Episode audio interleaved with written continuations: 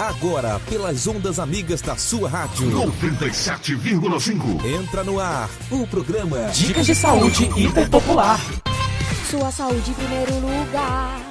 Informação de qualidade está entrando no ar. O seu programa matinal de quarta. Chegou o Dicas de Saúde Hiperpopular. Na quarta-feira, nosso encontro está marcado aqui. Às 7h15 da manhã, venha nos ouvir. Com convidados especiais para te informar. Vida de qualidade está entrando no ar. Toda quarta-feira, às 7h15 da manhã, na Rondon FM. Chegou o Dicas de Saúde Hiperpopular.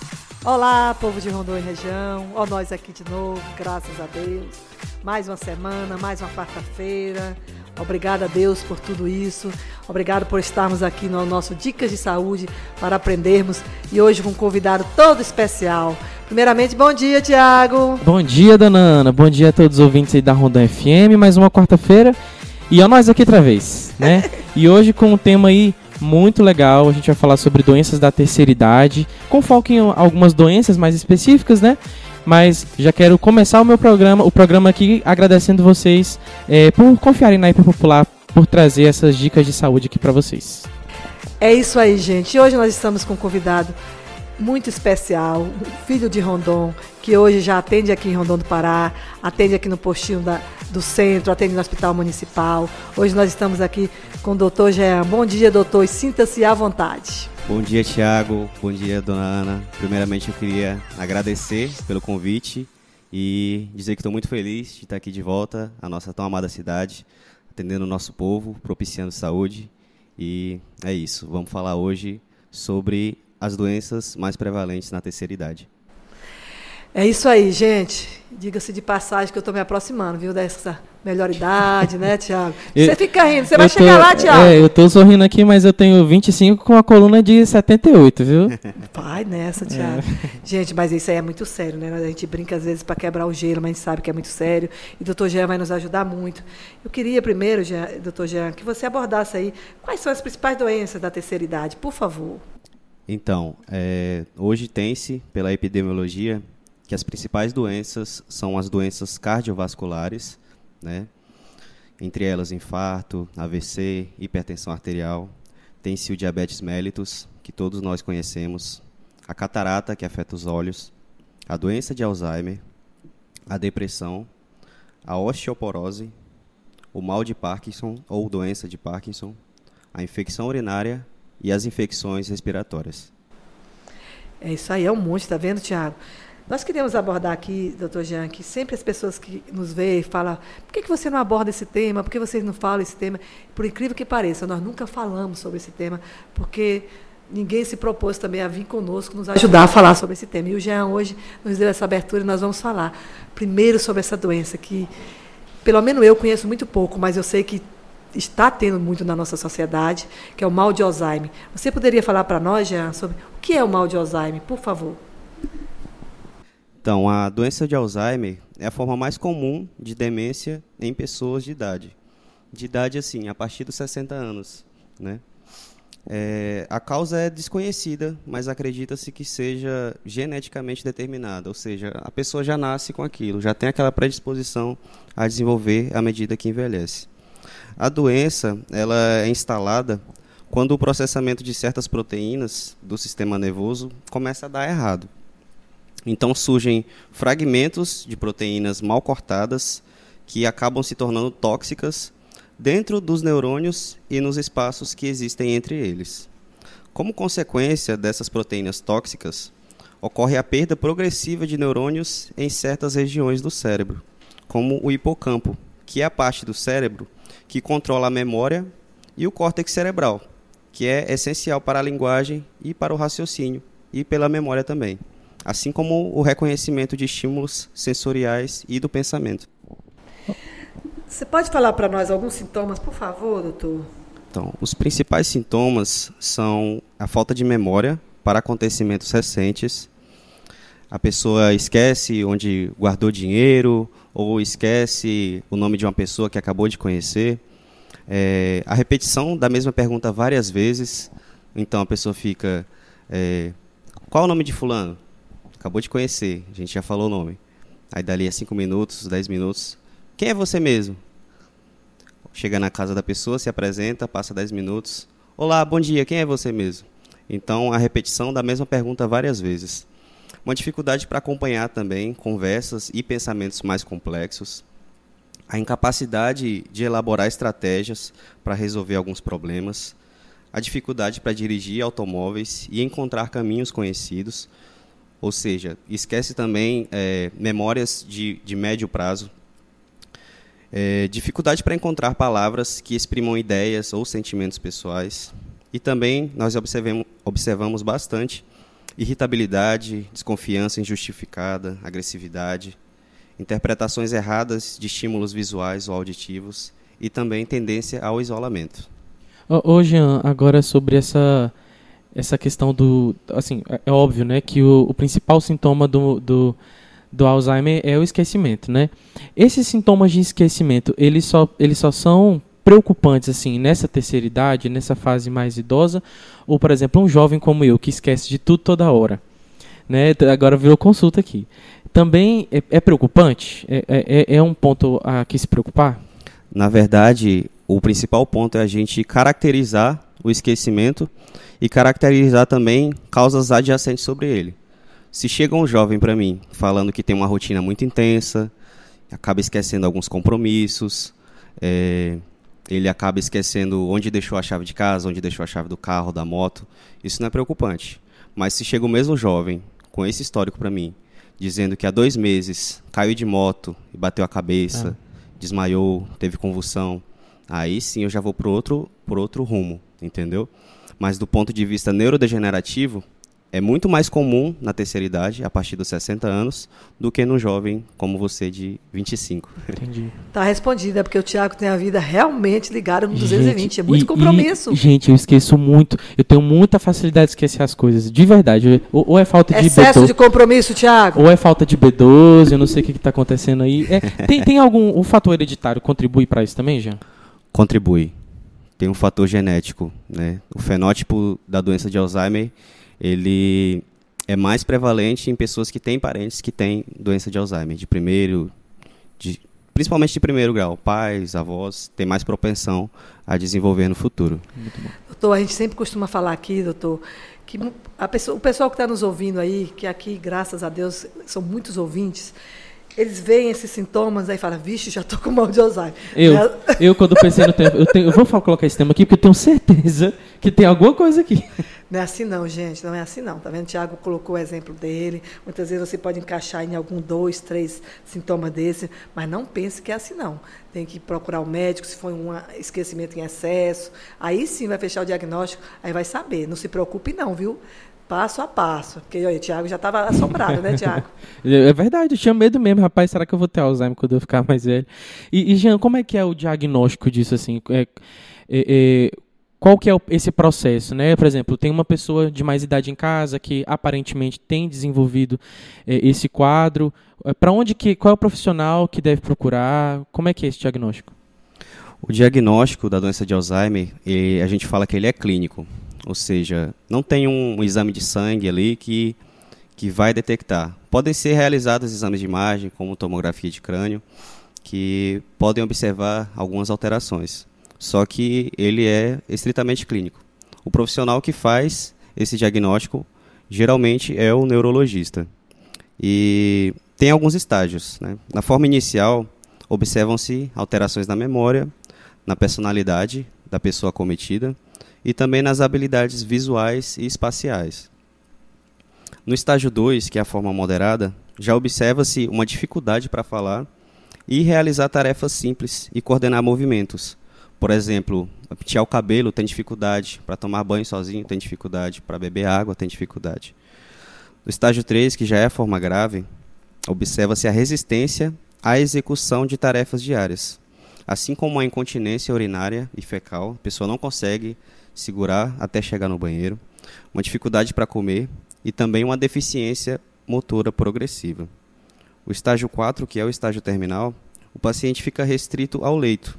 Ele já não fala, ele já sente dor ao engolir e tem infecções recorrentes.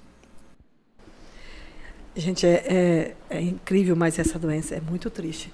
Sim. Eu tive experiência de conviver com uma pessoa muito próxima que teve mal de Alzheimer, doutor, e por incrível que pareça, para diagnosticar que ela estava sentindo dor, a filha passou a, a observá-la mais, que ela sentia dor e não sabia comunicar que ela estava sentindo dor. E ela teve é, um câncer de mama e ela não sabia a hora que ela não sabia expressar que estava sentindo dor, sabe, doutor?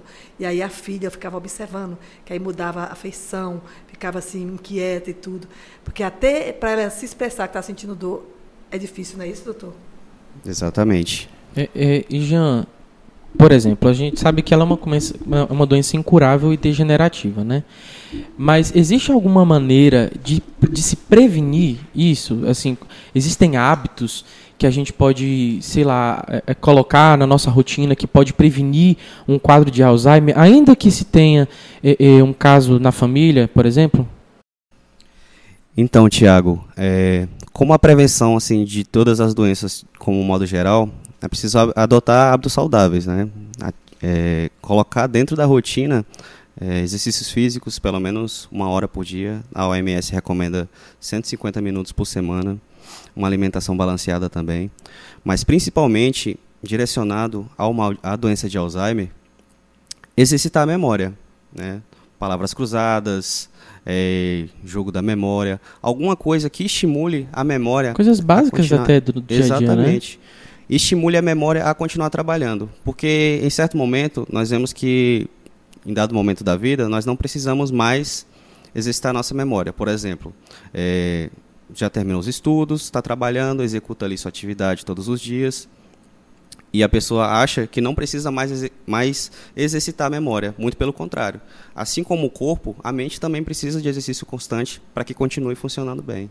Perfeito. E, e com relação a tratamento, Jean, é, é, beleza, identificou, se foi diagnosticado ali aquele paciente, aquela pessoa da família que está naquela situação, e como que é o tratamento agora para essa pessoa?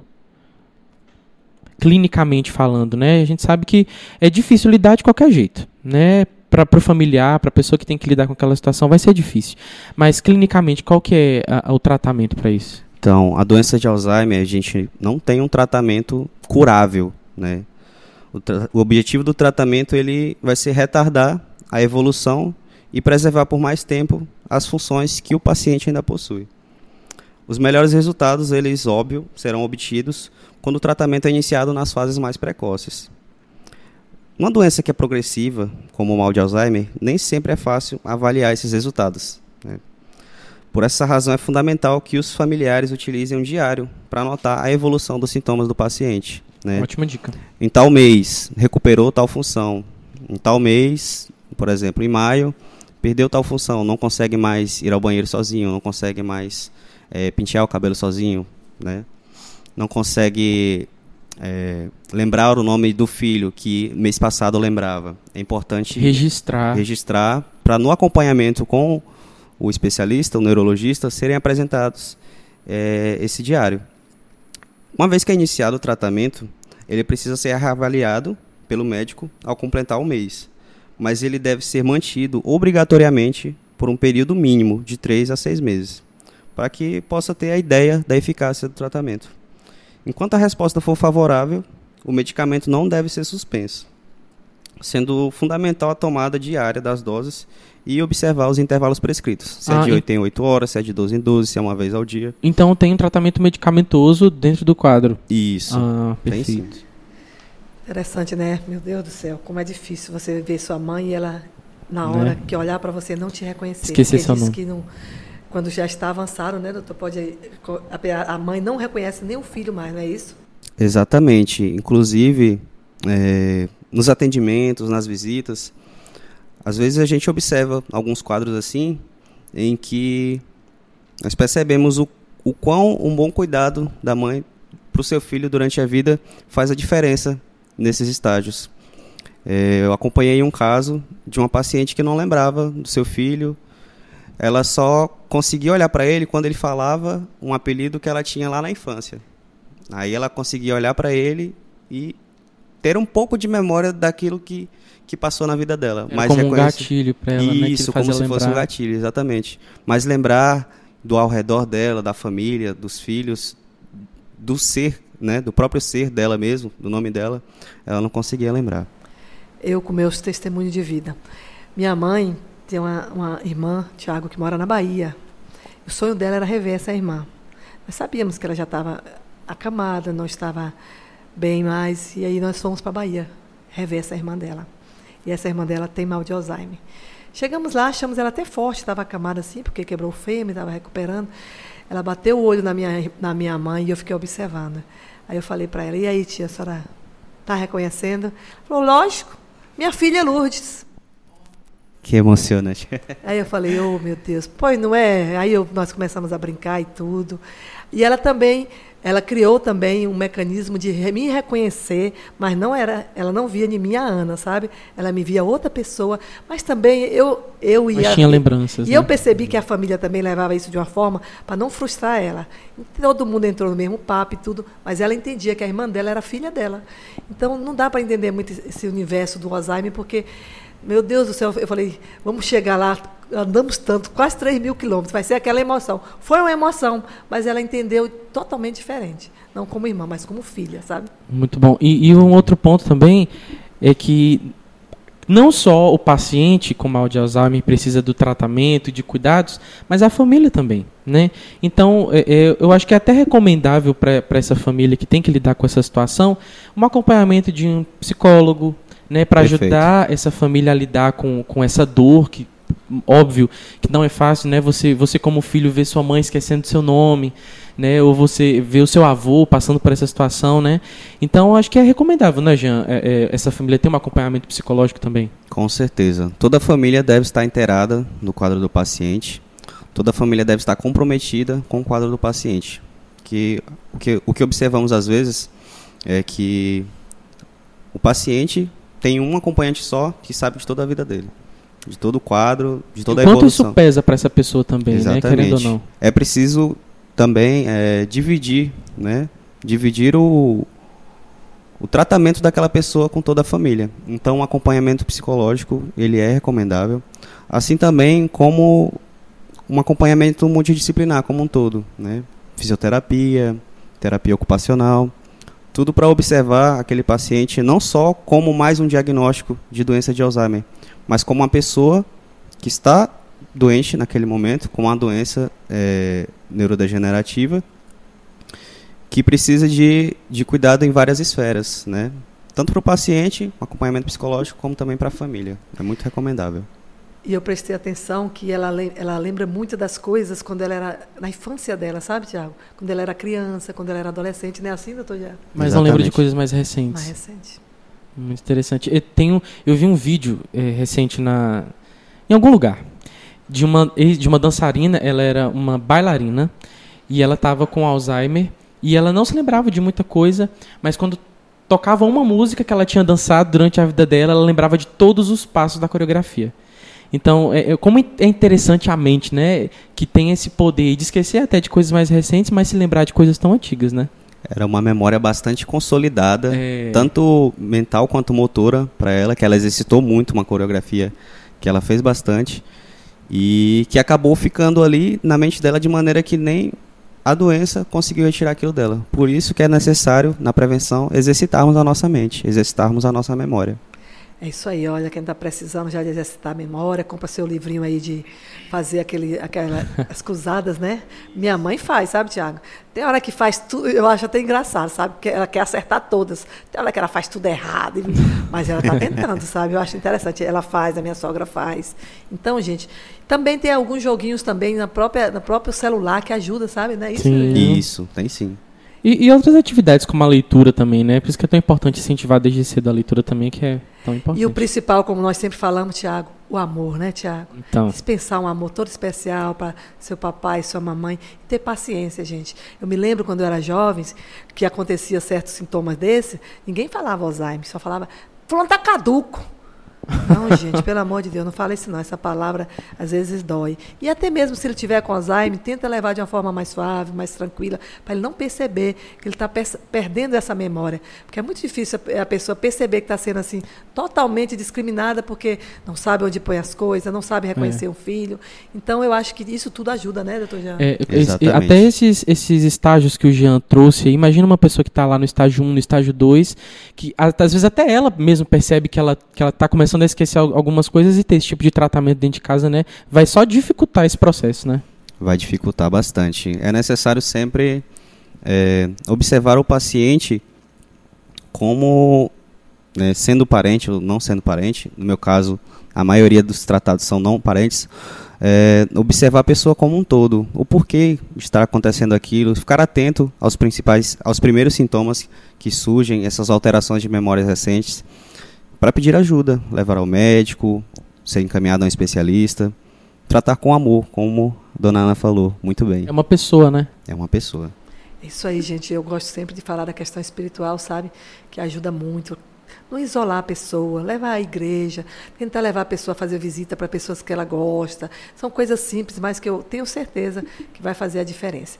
Então, falamos aí sobre mal de Alzheimer, vamos deixar o doutor à vontade para falar conosco assim, nessa, nessa melhor idade aí. Qual doença aqui em Rondon que é mais acometida, doutor?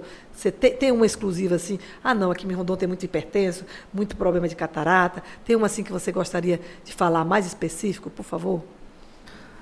Aqui a gente observa assim disparado em Rondon, não que outras não não tenham uma sua epidemiologia importante também, mas as principais são a hipertensão arterial e o diabetes mellitus. A gente observa tanto na atenção básica, no puxinho, né, um acompanhamento muito continuado desses pacientes, alguns controlados, outros descontrolados. É, e também no, no, pronto atendimento, na emergência. A gente observa muitos picos hipertensivos, muitos picos hiperglicêmicos, ou seja, eleva muito a pressão ou eleva muito a glicemia ou diabetes, popularmente falado, e a pessoa chega no estado ruim, entendeu? Isso é resultado de um descontrole. E, e Jean, assim, a gente sabe que tem algumas doenças que elas independem de idade, né? A gente até vê, por exemplo, que tem jovens que têm hipertensão, que tem pessoas mais jovens que também têm é, diabetes tal. Mas tem algumas que são muito exclusivas da terceira idade, né? Que até esse o foco do nosso programa hoje. E a pergunta é por quê? que os idosos são tão propensos assim a essas doenças crônicas? Por que, que é mais comum ver alguns tipos de doença, por exemplo, nesse público mais idoso? Então, o avanço da idade ele interfere no funcionamento do organismo como um todo. Né? A função metabólica, né? o corpo não consegue mais equilibrar a pressão como antes, é, do ponto de vista metabólico, como havia dito. É, o metabolismo do, do, das gorduras, do açúcar no sangue também já não é o mesmo, que propicia a doenças como dislipidemia, diabetes. A gente também observa que os hábitos de vida que o paciente leva ao longo da vida também vão ser determinantes se ele vai desenvolver alguma Aquele doença. acúmulo de, de maus hábitos Exatamente. vão combinar todos na terceira idade. O tabagismo, o etilismo, ele acaba combinando em, em fatores inflamatórios no corpo do paciente que vão determinar uma doença no futuro. Entenderam aí, né, gente? O tabagismo está em todos os programas, a questão do álcool em excesso também. Então, vamos aí prestar atenção nesses dois teminhas aí, que é sério, né, Tiago? Nós, nós vamos fazer um programa só com a senhora, dona, para falar sobre, sobre tabagismo, tabagismo que ela já é expert desse assunto já.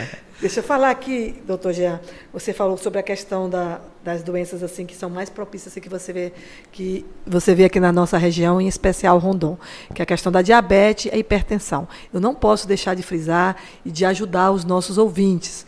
Pacientes que têm problema de diabetes, problema de hipertensão, nós temos o programa aqui tem Farmácia Popular do Brasil. A Hiperpopular é a única em Rondon do Pará que tem esse programa. É totalmente gratuito. Você vai lá no Dr. Jean, Dr. Jean prescreveu remédio para diabetes, remédio para hipertensão, pode vir aqui na Hiperpopular. Aí, se tiver na grade do governo federal para ser doado, é totalmente grátis, sabe, doutor? Nós temos que falar isso porque, por incrível que pareça, ainda tem gente que não sabe disso. É totalmente gratuito. O seu remédio para hipertensão e para diabetes, nós temos aqui esse programa do governo federal. Você sabe disso, né, Jean? Sim, sim, sei.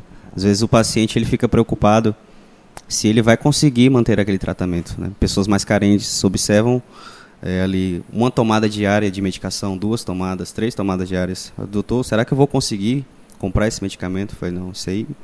O governo fornece essa medicação, né? Perfeito. E, e, até já deixar aqui a, aberto, né? Por exemplo, o, o Dr. Jean atende pela rede municipal de saúde, né, Jean? Isso. Como, como que tem sido essa, é, é, o seu atendimento hoje aqui em Rondon? Então, é, é bastante satisfatório voltar para casa com o conhecimento da graduação, para levar a saúde à população de onde eu, de onde eu nasci. Nascido e criado em Rondon, no Pará. Estudei aqui, só fui embora depois que eu terminei o ensino médio. Então, a gente acaba observando muitos rostos conhecidos, né? Só que com outro, com outro olhar, né? Você não vê mais aquela pessoa conhecida que você via no dia, que dava bom dia, dava boa noite, via na igreja, via na escola. Você observa no olhar agora de profissional. E você percebe também que a pessoa vem com esse desejo de ver como você pode ajudar ela. Então é, é muito satisfatório propiciar saúde para a nossa população, desse ponto de vista. Agora imagine eu, gente, que vi, esse, vi, vi ele menino. Estou vendo hoje esse profissional, é um profissional maravilhoso, que o pessoal tem gostado tanto, o pessoal tem falado tanto da sua competência. Imagine eu como é que eu, eu me emocionei hoje na hora que eu bati o olho nele, sabe, Tiago? Aí, Tiago, ele estudou comigo. é, tem que falar, né? Pois é, eu fico muito feliz, viu, já. E sei que aqui em Rondon, como tem novos profissionais que estão voltando para Rondon, os meninos que vieram, saíram daqui e graças a Deus tem, trago esse conhecimento para contribuir com a sociedade de Rondon. Eu queria também te perguntar, doutor, para você explicar aí para o pessoal quais os lugares que o senhor atende, o senhor já falou para mim, mas eu queria que o senhor falasse, os postinhos, como é que é teu atendimento, para as pessoas que precisarem do teu trabalho já saber os endereços, tudinho, por favor. Tá certo. Atualmente eu atendo no PSF Centro, que é no mesmo lugar onde ocorre o atendimento do PSF Bela Vista, ali na rua Bernardo Saião, abaixo da rua do Hospital Municipal. Eu atendo lá nas terças, quartas e quintas. Uma vez por mês, é, a gente vai, uma equipe montada para a zona rural, atendemos Vila Mantenha, Vila Gavião, é, Campo Dourado, Todo, todo mês nós temos o nosso cronograma. Né? A gente leva atendimento médico, atendimento odontológico também, atendimento com enfermeiro. Então a gente leva o atendimento, né? O SUS ele vai para outras regiões. Uma vez eu perguntei pro pro enfermeiro responsável, o enfermeiro Éder, a quantos quilômetros nós estávamos de Rondônia naquele momento? Falou, agora a gente está só uns 170 km para dentro.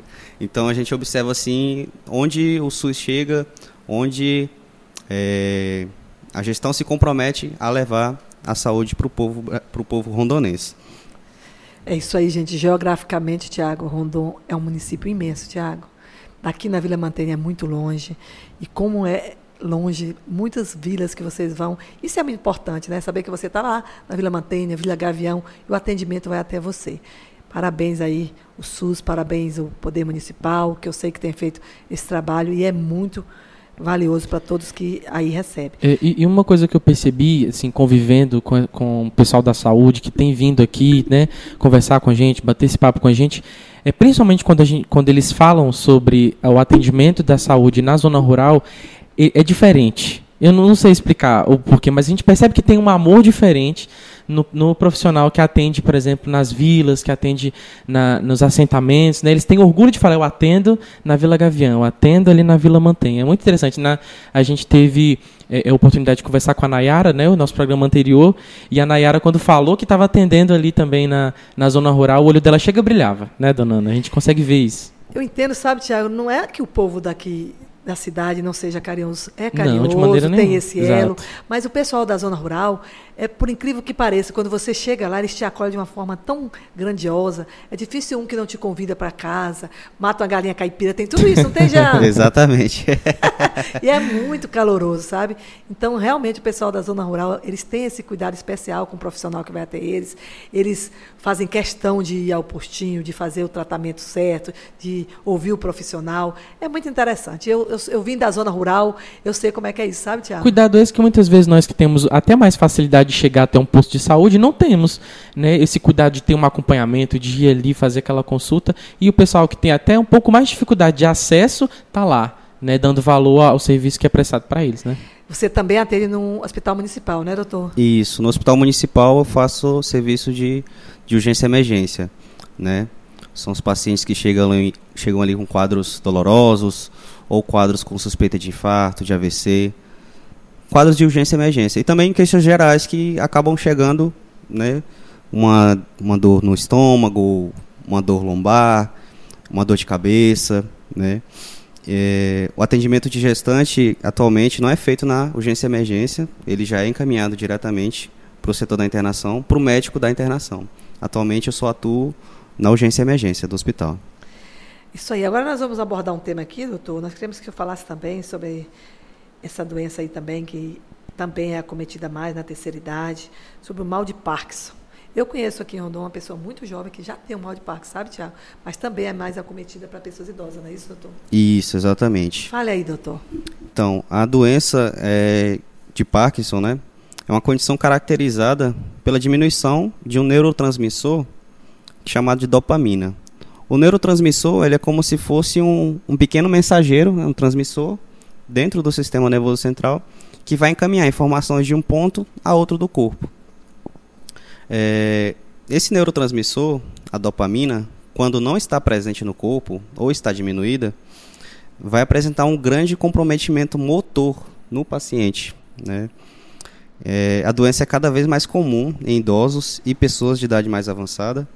E conforme a expectativa de vida do país aumenta, os índices dessa doença também aumentam, porque a população envelhece, as doenças mais prevalentes na terceira idade vão aparecendo também. Vamos falar agora sobre o sintoma do mal de Parkinson, doutor. Você pode nos falar, por favor? Posso sim. É, como eu disse que é uma doença que, as, que afeta o sistema motor do paciente, a gente vai observar as tremedeiras, em especial nos membros superiores, os braços, né? A pessoa acaba realizando movimentos involuntários, não? tremendo a mão, tremendo o braço. Vai observar-se também uma lentidão e a diminuição na rapidez dos reflexos, os reflexos das, da pessoa não é mais como antes. Observa-se também rigidez nas articulações, é, alterações que acontecem geralmente em um só lado do corpo, então treme só o lado direito ou treme só o lado esquerdo. Observam-se passos mais curtos, inclusive tem uma marcha que ela é característica da doença de Parkinson. São passos mais curtos é, quando a pessoa precisa mudar de direção, ela não consegue girar o corpo. Ela executa pequenos passos para o lado que ela quer girar, como se fosse um leme mudando de direção aos poucos, e aí então ela consegue ir para outra direção. Observa-se também uma redução do movimento dos braços. A pessoa não consegue controlar a saliva e acaba babando. A pessoa deixa de piscar naturalmente. Fica confusa mentalmente apresenta dores musculares e dificuldade para executar movimentos finos, né, como escrever, contar dinheiro, movimentos que exijam maior precisão. É, uma coisa que eu, que eu noto nessa situação é que o quanto, em ambas doenças que nós tratamos aqui hoje, né, tanto Alzheimer quanto Parkinson, é como vai interferir a, a tratativa de quem está cuidando desse paciente. Né? E eu não estou falando só do médico, do profissional, não, estou falando de casa mesmo. Né? Então, por exemplo, é muito comum que uma pessoa com Parkinson ela tenha vergonha então ela precisa assinar um documento, ela precisa escrever em alguma coisa em público. É muito comum que ela fique constrangida pela pela tremedeira ali na mão, né? Então, como é que essas pessoas têm, vão reagir, né? Então, você percebeu que tem ali um idoso que, tá, que, que tem essas características, né? É bom até a gente ficar um pouco mais atento para oferecer ajuda, né? Para contribuir de alguma maneira segurando o papel para que ele assine, né? A tratativa com essas pessoas no dia a dia também vai colaborar muito, até para que essa pessoa esteja mais aberta a um tratamento. Né? Então, se onde ela vai, as pessoas ficam olhando para ela assim meio de lado, então muito provavelmente ela vai ficar constrangida para procurar um médico. Né? Então é, é, muito interessante que a gente tenha esse, esse, cuidado em como tratar essas pessoas no dia a dia também e não cobrar isso só do profissional, né? profissional de saúde. Perfeitamente. O tratamento, quando ele se dá, já abordando o tratamento do mal de Parkinson, é por meio de, de medicamentos que vão buscar compensar a deficiência daquele neurotransmissor que a gente conversou, a dopamina. E é necessário que, como na, na, no mal de Alzheimer que nós conversamos, no Parkinson também haja um comprometimento da família em ajudar aquele paciente, em compreender que é uma doença que não é culpa dele, não foi uma doença adquirida, é uma doença neurodegenerativa. O paciente nasceu com a predisposição para ter aquela doença futuramente e agora está desenvolvendo. Então ele precisa do amor da família naquele momento, para compreender e para ajudá-lo no tratamento, seja na tomada de medicação. Em alguns quadros, a tremedeira está tão grande que a pessoa não consegue pegar um comprimido, colocar na boca e deglutir com a água. Entendeu? Então é necessário esse tratamento familiar também. e eu com minhas receitas de casa, sabe, Tiago? Eu também gosto de dar meus palpites, que eu tenho certeza que vai acrescentar muito. Se você tem um paciente em casa que tem mal de Parkinson, vem aquela tremedeira, eu aconselharia muito tirar os tapetes, tirar os móveis do meio da casa, deixar assim mais livre para na hora que a pessoa for trafegar em casa, porque isso tudo vai facilitar. E o tapete, o que, que vai acontecer? Ele vai, pode escorregar e pode cair, aí me fraturar. Isso tudo colabora, concorda, doutor Gerardo? Concordo, é isso mesmo. É, vamos lá, a gente tem um quadro aqui que a gente, sempre que tem oportunidade de fazer, a gente faz, que é o Mitos e Verdades, né? Então a gente vai trazer aqui alguns mitos e algumas verdades para o Jean e ele vai explanar um pouquinho para a gente é, é, se é verdade, se é mito, coisas que a gente ouve no nosso dia a dia a respeito do Parkinson, tá? Então vamos lá, mitos e verdades. É, dona Ana, bate bola, viu? Eu faço, ela faz. É isso aí. Eu gosto desse, desse, desse quadro Mitos e Verdade, Tiago. Então vamos lá. Espera ainda, começa você, tá? Vamos lá. Parkinson é hereditário? É mito. É, a doença de Parkinson não é considerada hereditária, pois a grande maioria dos casos não apresenta histórico familiar da doença. Não é possível prevenir a doença de Parkinson? Infelizmente é verdade. Ainda não existem medidas comprovadas de prevenção da doença. Perfeito. Vamos lá. Apenas idosos têm doença de Parkinson? É mito. Não é, não é uma doença exclusiva de idosos. Em alguns casos, podemos observar o início da doença antes da terceira idade, antes dos 60 anos. É como eu lhe falei, Tiago, eu conheço uma pessoa aqui em Rondon. Eu conheço uma pessoa aqui em Rondon que ele é muito jovem, já tem essa doença. Ó. O Parkinson não tem cura, doutor? É verdade. A doença não tem cura, embora existam muitas medicações, em alguns casos temos a cirurgia que melhora muito a qualidade e expectativa de vida dos pacientes. Portanto, a doença não possui cura, mas existem possibilidades de tratamentos muito eficazes. O único tratamento para a doença de Parkinson é a medicação. Mito.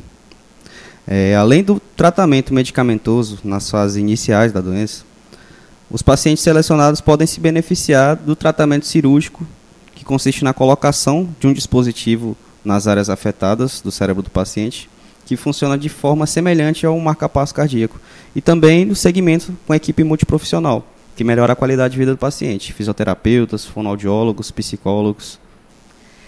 Essa daqui é interessante. A doença de Parkinson é contagiosa? Mito, viu?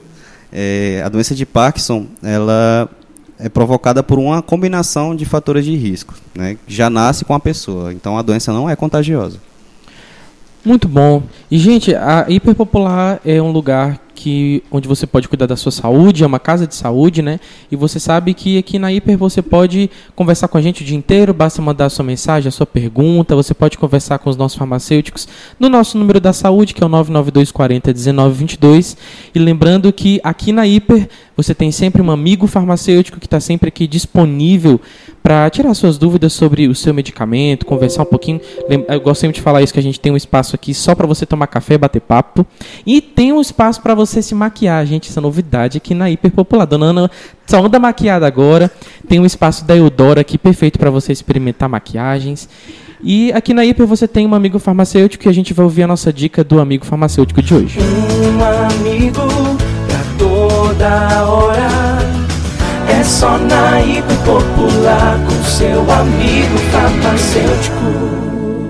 Olá pessoal, eu sou o Dr. Diego, sou farmacêutico na Hiperpopular e hoje vou responder uma dúvida que é muito comum de se ouvir no balcão da farmácia. Doutor, só posso tomar esse medicamento com água? Essa dúvida é muito comum principalmente com as mamães, que para incentivar o filho a tomar o comprimido quer dar junto com suquinho, com leite com chocolate, enfim. Bom, a resposta para essa pergunta depende muito do medicamento. A maioria pode ser ingerida com água, com leite, mas essa pergunta deve ser feita pessoalmente ao médico ou ao farmacêutico para que ele veja qual medicamento se trata, pois em alguns casos o leite ele pode fazer com que o medicamento não seja absorvido adequadamente. Então, na dúvida, tome com água. Mas atenção, nunca, em hipótese alguma, o comprimido ou cápsula ele deve ser ingerido a seco pois pode ficar preso na parede do estômago, causando queimação, dor no peito e até falta de ar. Lembrando também que as cápsulas elas não podem ser abertas e dissolvidas em água para tomar. Elas têm que ser ingeridas da forma que vem na apresentação do medicamento, pois as cápsulas elas servem como proteção ao medicamento para que ele chegue até o seu local de ação. Tem alguma dúvida sobre o seu medicamento? Não se esqueça que na Hiper Popular você tem um amigo farmacêutico. Até a próxima, pessoal! Aqui na Hiperpopular a gente tem um setor que está vendendo demais. Dona Ana, que setor que é esse? Tiago, é o nosso setor preço único. Como é maravilhoso, gente. Preço único, apenas R$ 4,99. Você vem aqui, tem um setor que é preço único, apenas R$ 4,99. Quais os itens, Ana? Nós temos perfumaria, nós temos dermocosmético, shampoo, condicionador, mais voltado para higiene pessoal. Muitos itens, sabe, Tiago? Protetor solar, perfumes, apenas R$ 4,99. Você acredita, Tiago? É isso aí, Hiperpopular é lugar de economia. Uma gôndola repleta de produtos de higiene pessoal por apenas R$ 4,99 cada. É inacreditável, mas é verdade. Agora nós voltamos também com o atendimento do Bradesco Expresso na loja 2, na rua Duque de Caxias, ali pertinho da Praça da Paz. É isso aí, gente. Não podemos esquecer que na Hiperpopular, sempre que você vem, tem um farmacêutico de plantão. Venha até a Hiperpopular, estamos aqui, os melhores preços, o melhor atendimento, tudo para te agradar. Cliente feliz, cliente hiperpopular. É isso aí, gente. Que bate-papo agradável. Desde já eu gostaria de te agradecer, viu, doutor Jean? A Hiperpopular está sempre aberta aqui para nós batermos esse papo, dicas de saúde hiperpopular, falar para você que foi muito importante. E como sempre eu falo, suas considerações finais e acrescente mais algum conselho, mais alguma dicas aí que você vê que é importante para a nossa sociedade. Fique à vontade. É, muito obrigado, dona Ana, muito obrigado, Tiago, por esse convite mais que especial, mais uma vez. É, gostaria de deixar nas considerações finais a população que busque atendimento médico quando tiver com alguma sintomatologia, quando tiver alguma coisa incomodando. O que eu observei agora trabalhando na atenção básica e também no serviço de urgência é que muitas pessoas às vezes chegam com um tratamento por muitas vezes descontinuado de várias doenças de pressão alta, de diabetes, hipotiroidismo, acabam descontinuando o tratamento sem orientação médica, né? Há muitos anos, quatro, cinco anos, sem fazer um exame de rotina, só para ver como é que estão as taxas metabólicas ali. Então, vamos cuidar da saúde, meu povo. Vamos se cuidar. É isso aí. Já finalizando a minha parte também, agradeço você pela, pela audiência aqui do Hiper Popular, eh, pela audiência do Dicas de Saúde Popular, errando o nome do próprio programa. Como é que pode um negócio desse? Tiago, olha a memória. olha o Alzheimer, olha o Alzheimer. Agradeço você pela confiança. É muito interessante saber que as pessoas confiam tanto na Hiperpopular a ponto de ouvir um programa que vai dar dica de saúde para ela, né? Então, muito obrigado por permitir que a Hiperpopular entre na sua casa mais uma vez nessa quarta-feira. E na semana que vem a gente vai ter um assunto polêmico aqui nesse programa, dona Ana. A gente vai falar sobre baixa de libido. Dona Ana tá, tá vermelha aqui só de pensar no assunto. Mas o Manuel Messias, da, da, do Atendimento Básico à Saúde, vai estar aqui com a gente. A gente vai abordar um pouquinho desse assunto. E o, o Messias só vem aqui para falar sobre isso, né? Que ele já falou sobre é, é, Potência impotência, né? Impotência sexual e agora vai falar aí para a mulherada. É isso aí, gente. Fica a minha gratidão mais uma vez, gratidão a Deus, que Papai do Céu possa abençoar todos vocês e até a próxima semana, se assim Deus nos permitir. E um forte abraço.